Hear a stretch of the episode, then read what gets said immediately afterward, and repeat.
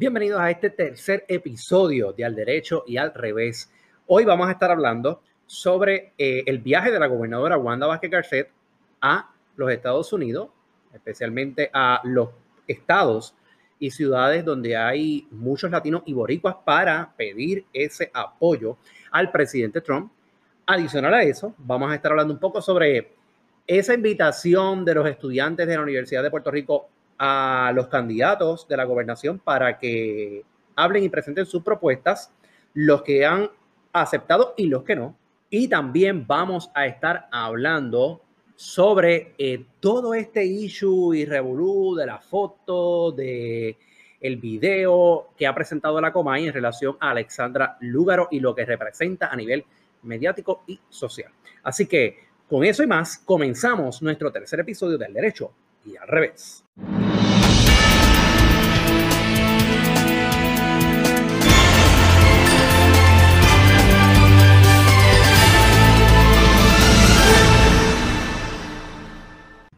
Bueno, estamos de regreso con nuestro tercer episodio del podcast de Al Derecho y al Revés. Hoy vamos a estar hablando, ¿verdad? Como mencionamos en el, al principio del programa en el intro, eh, de distintos temas, pero quiero que comencemos de lleno, directo, con el viaje de la gobernadora Wanda Vázquez a los Estados Unidos y visitó varias ciudades, entre ellas pues obviamente Orlando, eh, donde hay muchos boricuas que, que viven allá, para darles apoyo al presidente Trump. Así que vamos a comenzar por ahí. Yo creo que sí, Christopher, qué bueno que estamos en nuestro tercer episodio de Al Derecho y al Revés.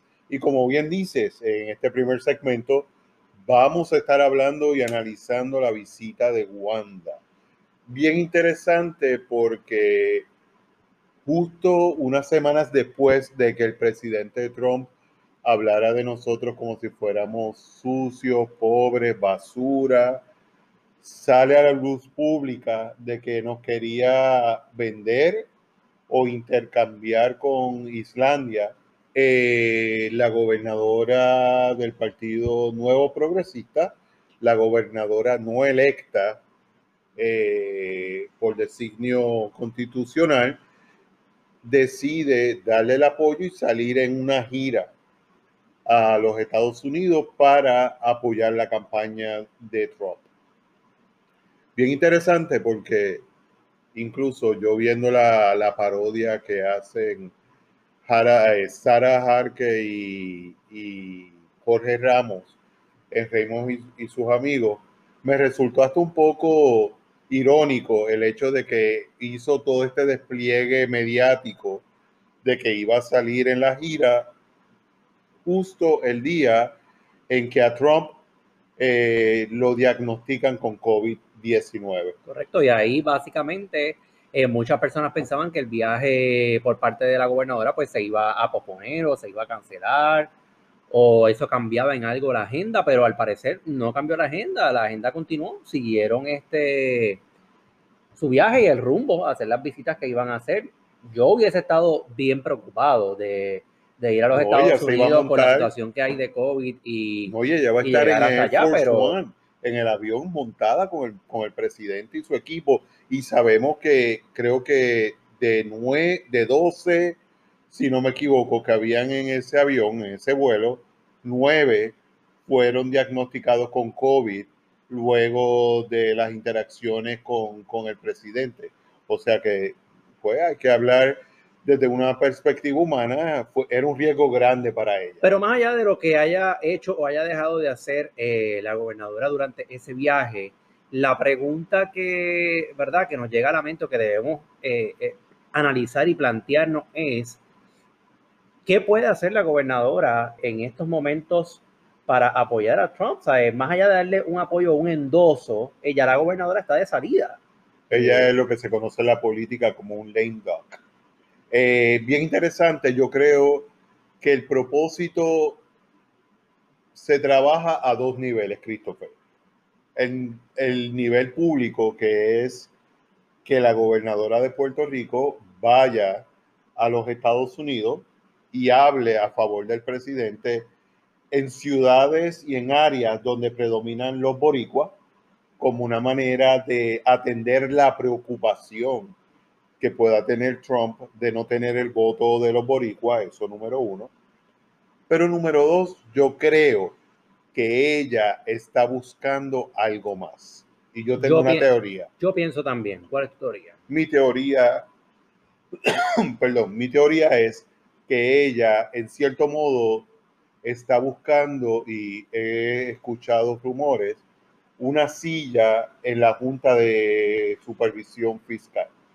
Una manera de una vez pase su cuatrenio o pase su periodo, ella pasar a ser parte de la Junta de Control Fiscal. Claro, de esa manera podría tener eh, cierto tipo de control o de injerencia. en los procesos que llevan a cabo ¿verdad? la Junta de Supervisión Fiscal sobre las finanzas y sobre el gobierno de Puerto Rico. Así que de cierta manera ya no se desligaría por completo de lo que es el gobierno si eso fuese así.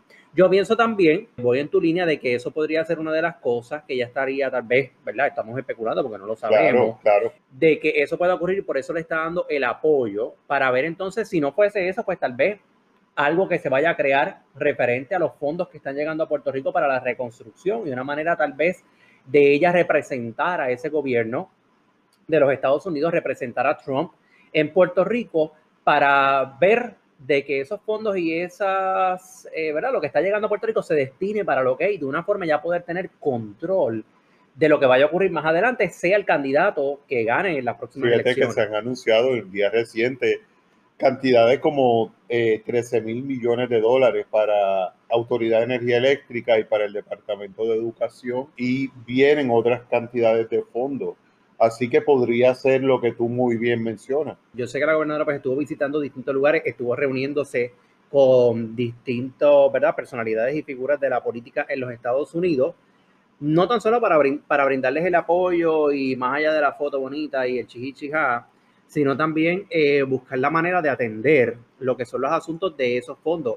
Algo que a mí me ha dejado sorprendido es que yo pensé que después de las elecciones, de, después de las primarias, perdón, en el, pasado mes de agosto, eh, iba a haber algún tipo de desgane o que la gobernadora iba a decir, mira, ya este, perdí, el pueblo no me favoreció, o sea, el pueblo estadista en este caso, el PNP, y ahí lo voy a dejar. Voy a seguir eh, haciendo lo que me toca para terminar esto e irme y me olvido, pero eso no ha sido la realidad. la realidad es. que ella ha seguido trabajando, ha seguido buscando los fondos, ha seguido eh, interna y, buscando la manera de mantenerse vigente. Cris, ella no está buscando los fondos. Los fondos se están trabajando a nivel del Congreso de los Estados Unidos a través de demócratas en su mayoría que están tratando de favorecer a Puerto Rico.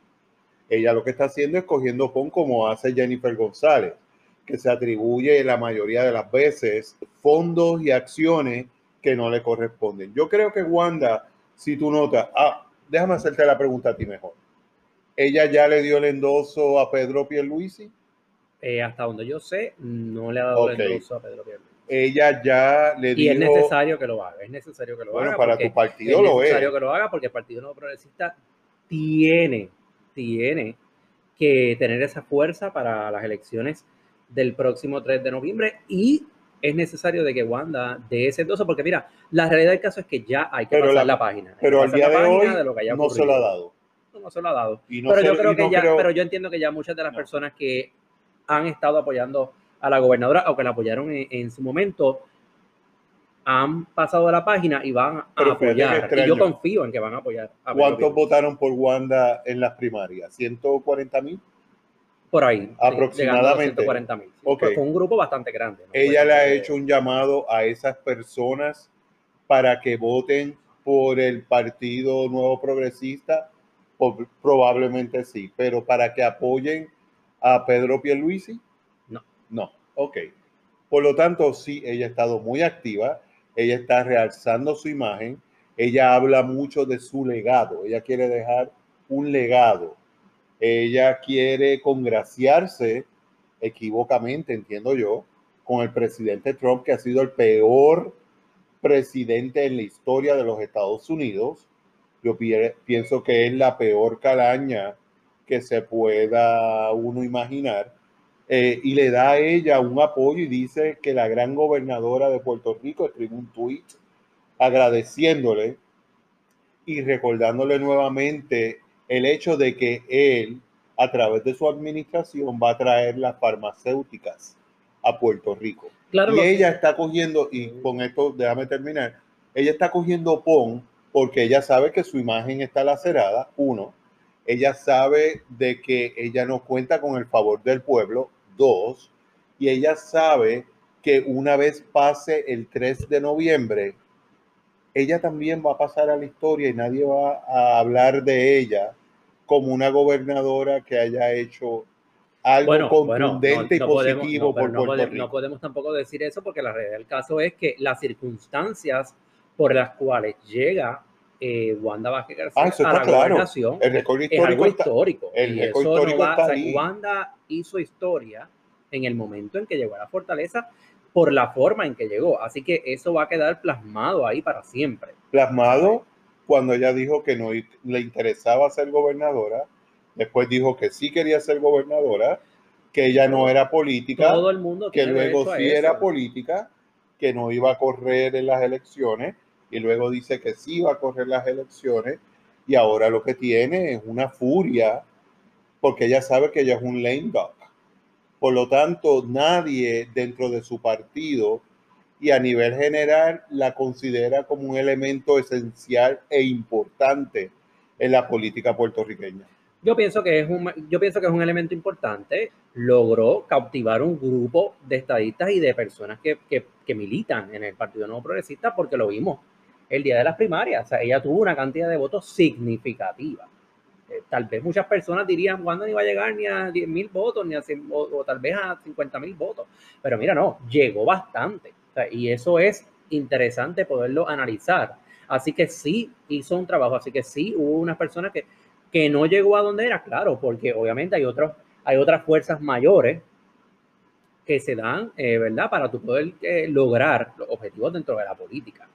Así que eso, pues, es- eso ya, ya eso es otro tema y eso hay que analizarlo en, Claro, en pero otro quiero- punto. Antes de cerrar este segmento, quiero preguntarte, estos 140 mil votantes que, como tú bien señalas, eh, apoyaron a Wanda durante las primarias, ¿no serán los votantes que Charlie Delgado Altieri, con sus posturas conservadoras, con sus posturas más de centro derecha, que cambió totalmente para cuestión de su campaña política, donde dice una cosa hoy, la cambia mañana, dice que no, no será a esos votantes a los que Charlie está tratando de llevarle un mensaje y acaparar ese voto, porque sabe que el voto de los que antes estaban con, con el Partido Popular, que eran los del PIB que estaban tibios y los realengos, ya no está con el Partido Popular Democrático.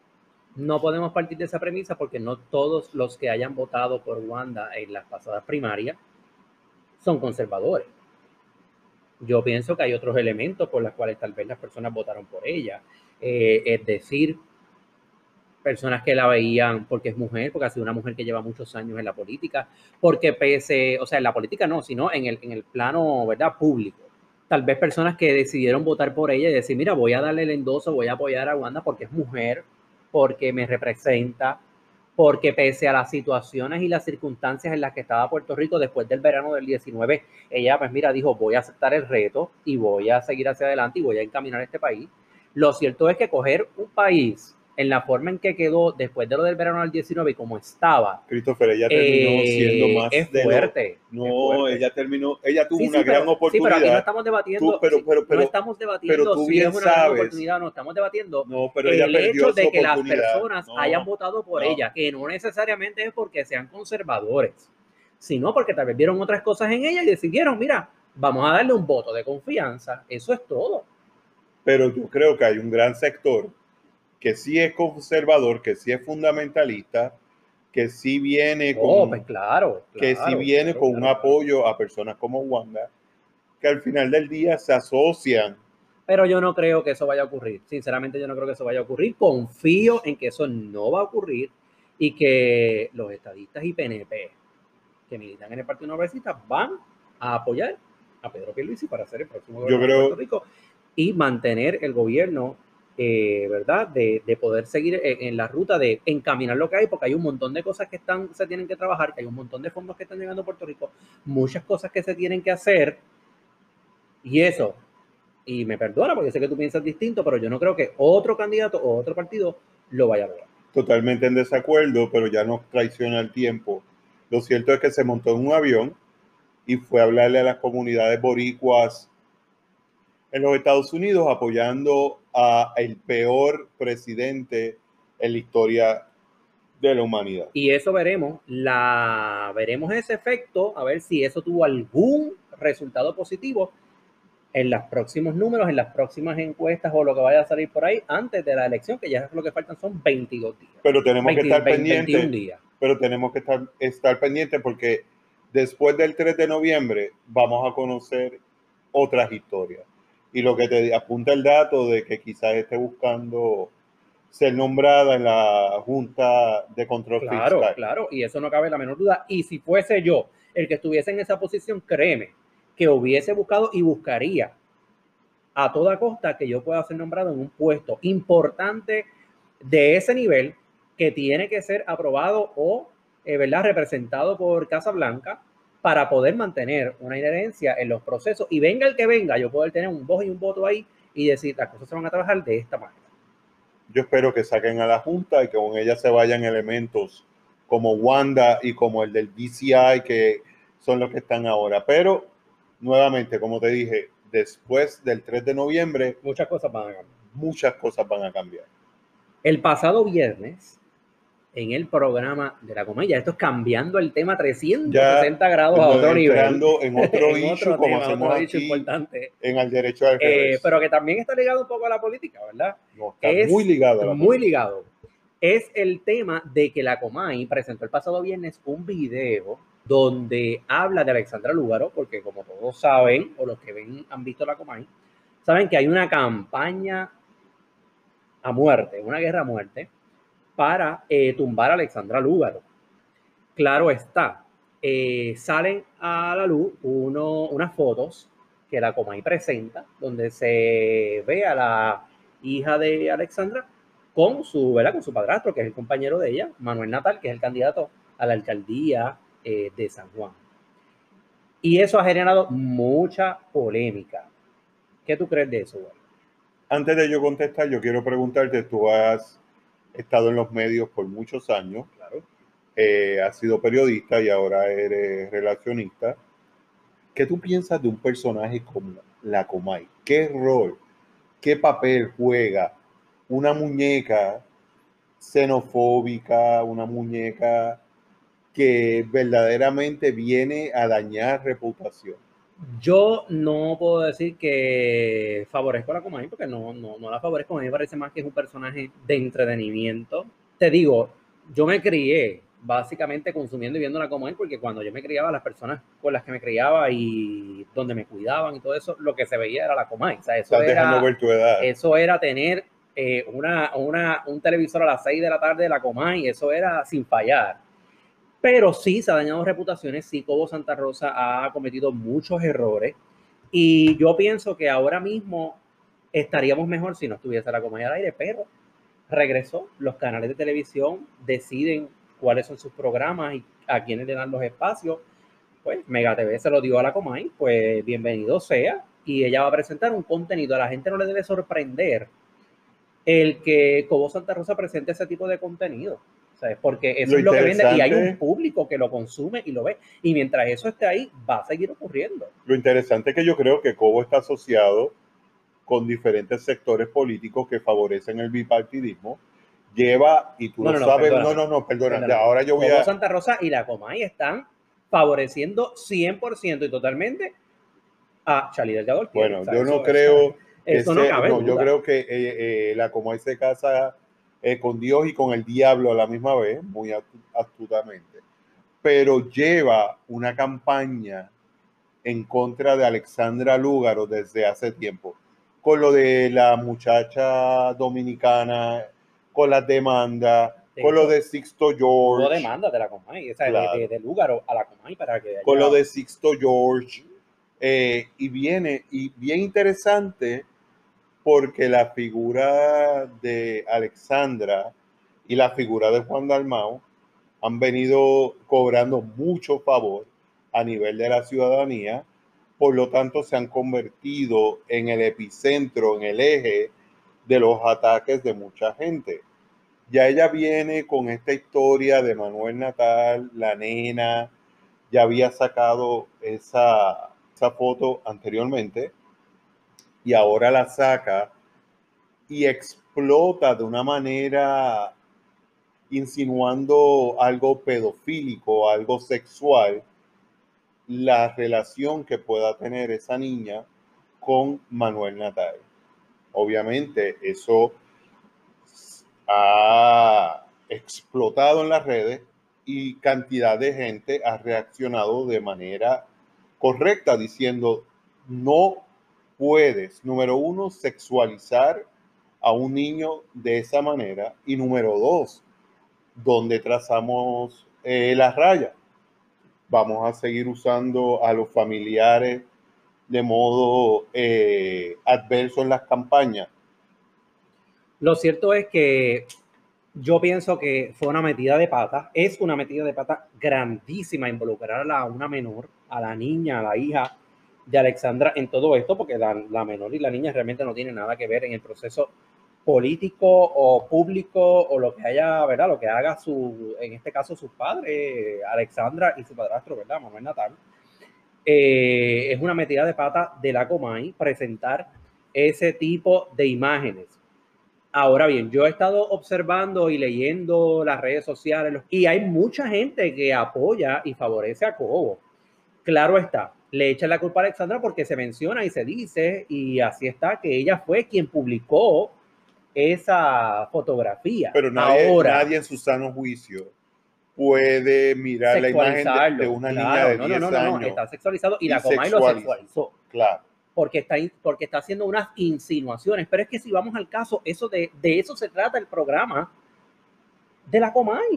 O sea, de insinuaciones, de presentarle a la gente algo que tal vez no es lo que está ahí, pero quiere hacerte ver otra cosa que no es lo que verdaderamente se presentó. ¿Para qué? Para generar controversia, para traer el chisme, para que se hable de esto. Y ahora mismo estamos hablando de esto. O sea, y esto pasó el viernes y estamos hablando todavía de esta situación que va a traer, que ha levantado otra vez una ola de reacciones negativas donde se está pidiendo hasta un boicot para que vuelva a ocurrir lo que ocurrió en el pasado cuando la sacaron del aire. Por el caso del publicista. Eh, y la realidad del caso es que yo tengo que decir que desde el punto de vista de comunicaciones, ¿verdad? De profesional que trabaja en esta área, es una metida de pata grandísima el que la como ella ha presentado eso, porque yo creo que en Puerto Rico se pueden perdonar muchas cosas, pero que se metan con nuestros niños no es una de ellas. O sea, eso no se perdona. Y hay que dejar la familia fuera de todo este tipo de discusión política.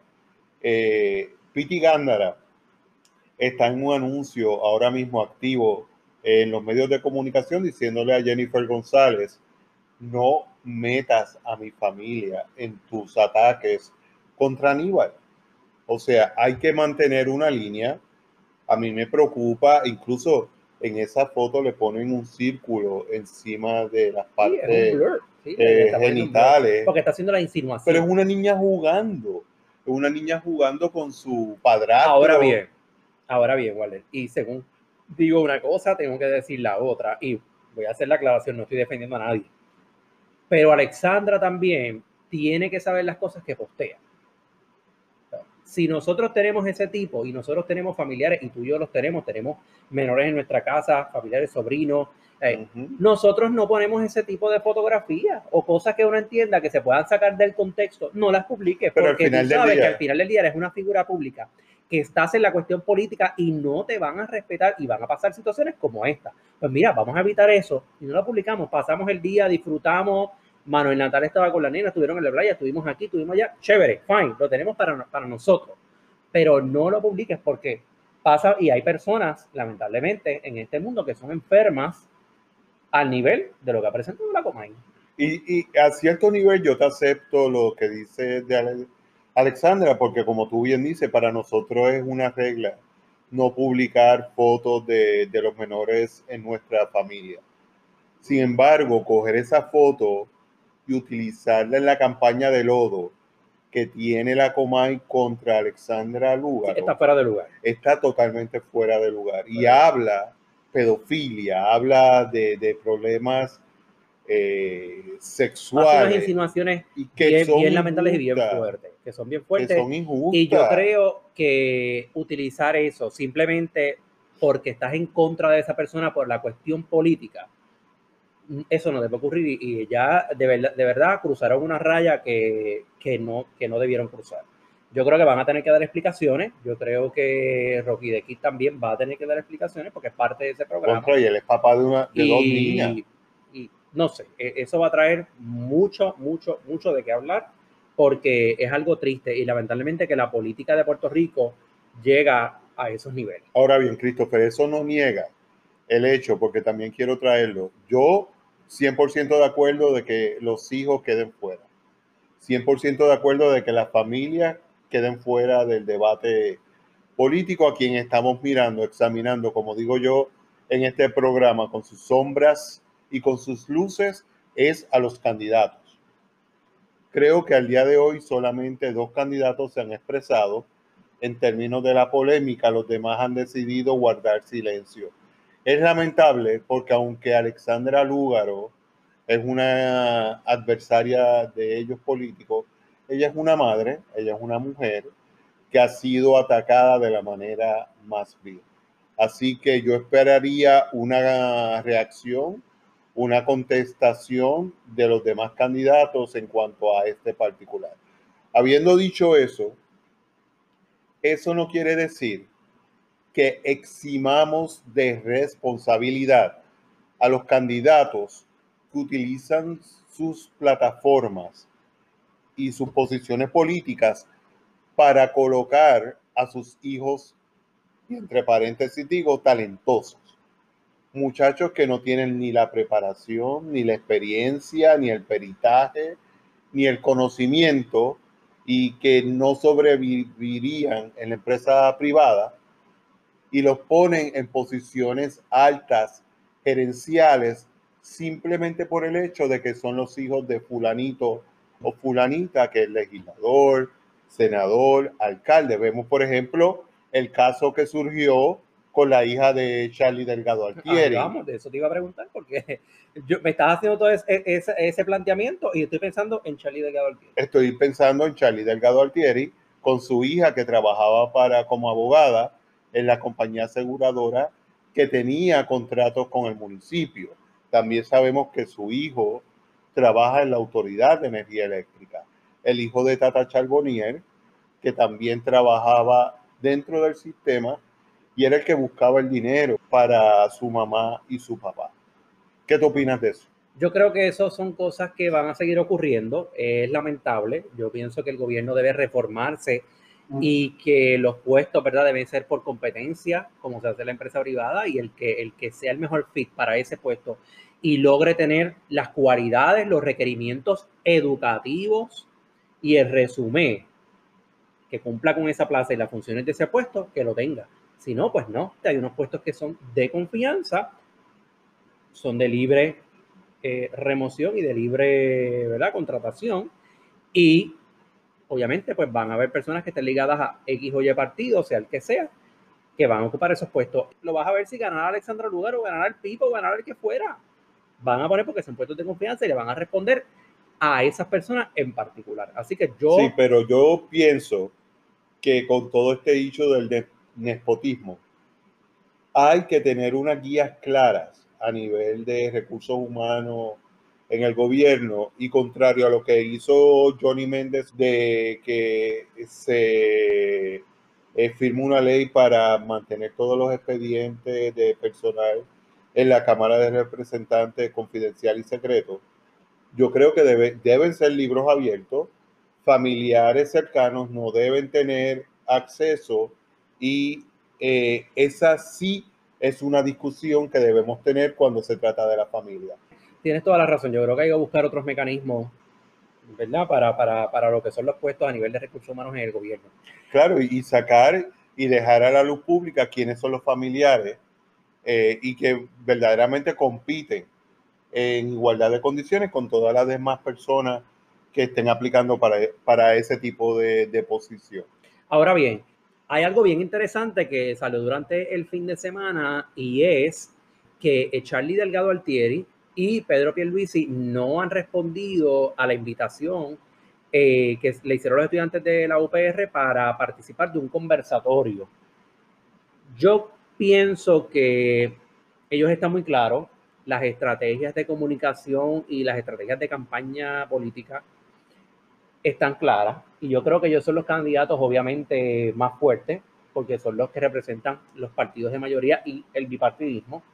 Así que exponerse tal vez a las preguntas o al crisol de los estudiantes de la Universidad de Puerto Rico que muchos sabemos que pueden ser estudiantes inteligentes y bueno, pero hay otros también que son no, no, unos... No, no, no, Perdóname, ellos no pero se van a eso, exponer a no. eso. Así que Ellos si ya vas a cuál va a ser probablemente el resultado, pues mira, mejor No. es que no vayan. Y Mira, yo creo que entonces por no. eso no han respondido a ese llamado. Ellos tienen la obligación moral de ir a ese conversatorio, hablar con los estudiantes. Es nuestro primer centro docente. Es un centro que ha sido atacado financiera, política, académicamente durante cuatro años y ellos tienen que dar cara y tienen que hablar con los estudiantes en términos de cuáles son sus planes para la Universidad de Puerto Rico. Es que la realidad del caso es que para qué se van a exponer ellos a unas preguntas que van a venir Ah, viciadas, no, en la linda. Entonces tienen que estar. por en- los estudiantes no, que no, favorecen no, y la no. juventud que favorece al, al Partido Eso es Independentista, tu, a Alexandra Lúgaro. no, eso es tu O sea, preconcepción.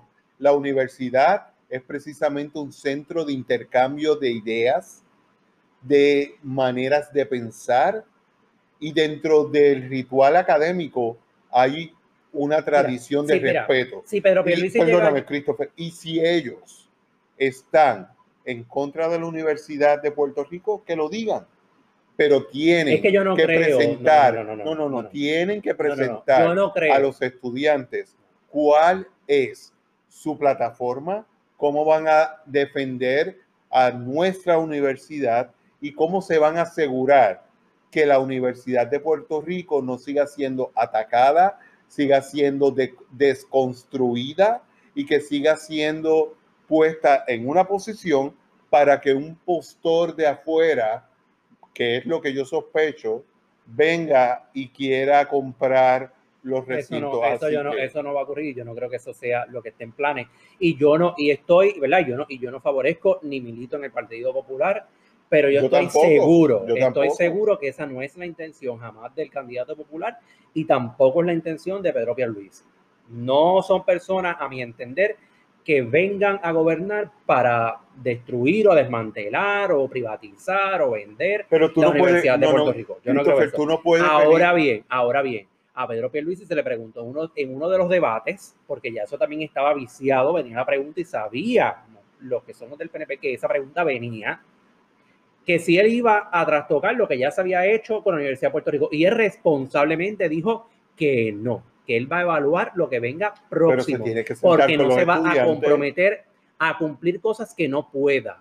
Así que yo pienso que lo dijo muy bien y es como, como debe ser. Tú sabes que Lo tu que ya está, problema está. y lo- el problema de la gente de tu partido es que siguen propagando esta visión de que los estudiantes de la Universidad de Puerto Rico, porque el mismo Pedro Pierluisi que tú defiendes, dijo, mis hijos estudiaron en la Universidad de Puerto Rico.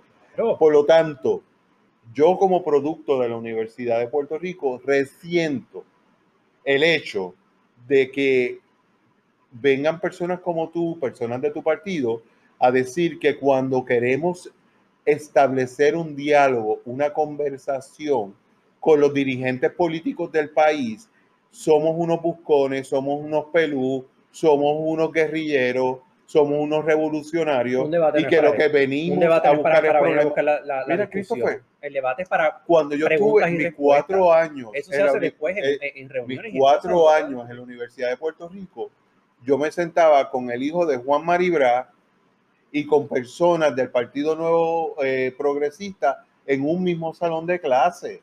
Y las personas que hoy están en el poder dentro de tu partido fueron estudiantes cuando yo y, estuve ahí. y eso está perfecto. Aquí nadie tiene nada en contra Por de la lo Universidad de Puerto Rico. Lo que en la pasa es que universidad- los ataques y las preguntas que van a Pero la universidad parte de los representa estudiantes. un universo un- de personas pensantes que tienen también derecho a pedir y a reclamar que la universidad continúe, que se le garantice educación universitaria y acceso a, educación de calidad dentro de la Universidad de Puerto Rico y que la Universidad de Puerto Rico responda al proyecto de país que todos tenemos que construir. Eso lo tiene que contestar todos y cada uno de los eh, candidatos dentro de esta carrera por la gobernación, Bueno, es lo que debe- incluyéndolo a ellos Es lo que deberían, pero no es Pero que no tienen tener que miedo. contestarlo. Es lo que deberían, pero no es que tienen que contestarlo porque nadie está obligado a contestar. Pero no nada. pueden tener miedo, hombre. Y ellos siguen siendo un foro como cualquier otro. Eh, y ellos solicitan y hacen sus peticiones como lo hacen los canales, como lo hacen los distintos gremios en Puerto Rico, que solicitan hacer sus debates y sus reuniones. O Tampoco fueron al debate de o infraestructura. Ninguno de los dos fueron al Bueno, debate de infraestructura. no fueron al, de- al debate de infraestructura porque Charlie Delgado Altieri supuestamente tenía COVID, pero después dijo ¿Y que la razón de COVID. Pedro? Eh, Pedro tendrá sus razones, no sé cuáles son. Ok. Por lo tanto, número uno, Pero ya vimos lo que pasó con Ada, yo creo, con Ada Torres. yo creo que allí. aquí, yo eh, creo que aquí hay dos cosas. Número uno, ellos saben, pues obviamente el bipartidismo sigue siendo la tendencia. Claro. Ellos no quieren debatir porque saben que cada vez que debaten meten más las patas. Bueno, y más que la gente- Charlie. Pedro no más la- la pata, Pedro Bueno, yo muy entiendo bien que sí. y Y cada, muy bien. cada vez demuestran, porque Pedro viene de lo mismo. Pedro es una extensión de Ricky, es una extensión de Wanda, No, es una no es extensión de del No desastre extensión de nadie. que ha ocurrido. Ahora ve, cuando se les hacen preguntas inteligentes, ellos meten las patas. No, eso se, se mete las patas Charlie. No, no, hombre. Mete las patas a Charlie y se sal, y se Vázquez. Yo que- que pienso que, debates. yo pienso que son dos cobardes que están cobijados en sus posturas de comodidad y que no se quieren exponer por, por recomendaciones de sus relacionistas profesionales Bueno, vale. que verdaderamente los están aconsejando. Estamos mal. ya para finalizar, pero antes de ¿No irnos, te gusta el tema? antes de irnos, no, no, no es que no me gusta el tema, que no tenemos más tiempo. Ah, ok. es que no tenemos más tiempo, pero antes de irnos te quiero hacer una pregunta porque tal vez tú me la puedes contestar. He estado preguntándole a un montón de gente, a un montón de gente, si me puede contestar y decir cuál es la segunda transformación de la que tanto habla Charlie, porque, tienes que porque para que haya una segunda transformación tiene que haber una primera. Y yo creo que no, que no ha habido una primera. Excelente. Así que, ¿por qué la segunda transformación? Tú me puedes contestar. Claro eso? que sí, y te lo voy a contestar. Excelente pregunta que le debes hacer a un popular que apoye a Charlie. Yo te puedo hablar del proyecto de Patria Nueva que está planteando Juan Dalmao, que es excelente, está completo, cubre todas las áreas seminales de Puerto Rico. Pero si tú quieres de conocimiento sobre Charlie, te recomiendo que hables con un popular o alguien que esté favoreciendo a Charlie. Bueno, pues ya sabes. Pero patrianueva.com si alguno nos está escuchando, algún popular nos está escuchando, que yo sé que sí, que nos llame y pues que nos diga, que nos diga cuál es esa segunda transformación, porque yo quiero saber cuál es la segunda transformación de la que tanto habla Charlie, que dice que juntos vamos a la segunda Juntos la podrán transformación. contestar. Bueno, Waller, ¿dónde te consiguen en las redes sociales? Walter Rivera en Twitter. Y ya saben que a mí me consiguen a través de arroba CLDR10 en Twitter. Envíenme preguntas, comentarios, feedback. Siempre son bienvenidos. Eso es así. Bueno, muchas gracias por escucharnos y será hasta el próximo episodio en Al Derecho y Al Revés. Hasta la próxima.